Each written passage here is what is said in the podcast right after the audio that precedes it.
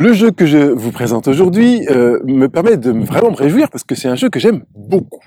Dans ce jeu, vous pouvez le vivre bien sûr à plusieurs, que ce soit entre amis, entre collègues ou en famille, et vous allez prendre des petits papiers sur lesquels vous allez mettre des sujets préparés qui vont inviter la personne qui tirera le papier à le compléter. Par exemple, si j'étais président, voici les trois premières actions que je mettrais en place ou bien ma position sur euh, le célibat, euh, ou bien sur l'homosexualité, ou sur la politique économique, ou bien sur euh, l'égalité homme-femme. Voilà. Vous pouvez choisir les sujets que vous voulez, vraiment tous les sujets que vous voulez.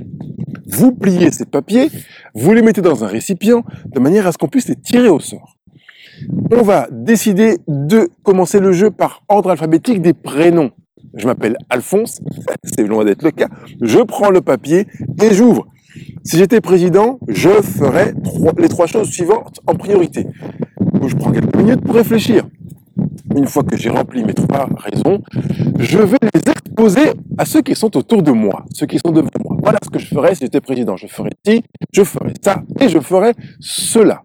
Une fois que j'ai terminé mon exposé, je vais me taire et les interlocuteurs qui sont autour de moi auront pour rôle de s'opposer à ce que j'ai dit. J'ai bien dit s'opposer, ça veut dire que personne ne doit être d'accord avec moi, même si au fond de lui, il est d'accord sur une des propositions que j'ai faites.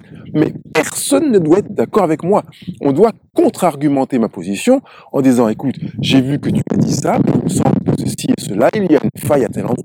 Il me paraît euh, trop ambitieux ou prématuré d'envisager ceci ou cela pour telle et telle raison.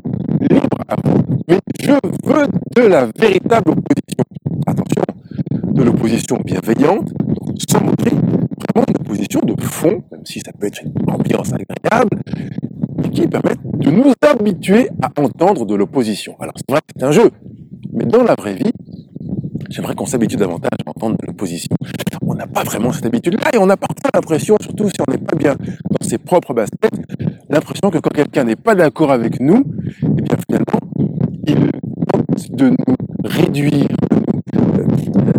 enlever un petit peu de valeur euh, ou, de virer notre place.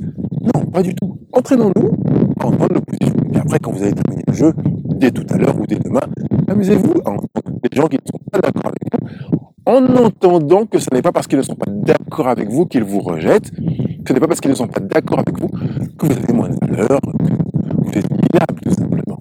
Amusez-vous bien.